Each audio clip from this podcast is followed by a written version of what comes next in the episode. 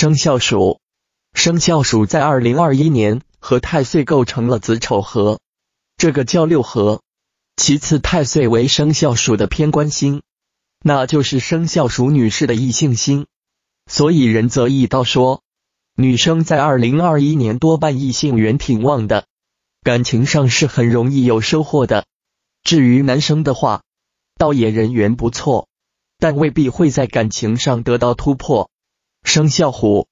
生肖虎在二零二一年遭遇了桃花，同时和太岁构成了寅丑暗合。而太岁为生肖虎的正财星，为男生的异性星，为女生的正官星，也女生的异性星。仁则易道讲到生肖虎，则二零二一年无论男生和女生在感情上均机遇多多，并且不小心还会发生了不愿意公开的恋情，直到感情非常好时才会浮出水面。生肖猴，生肖猴在二零二一年也遭遇了桃花。而太岁为其印星，代表了容易因为长辈的关系而和异性认识，并且容易遇到肤色白、会打扮自己的异性，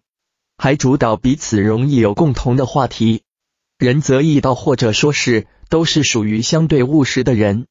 更容易找到相同的兴趣爱好，生发感情也相对容易。但要注意，二零二一年对于生肖猴来说，岁干为劫财星。那就是，当你桃花来临时，可能破费那就开始了。特别是男生相对比较明显，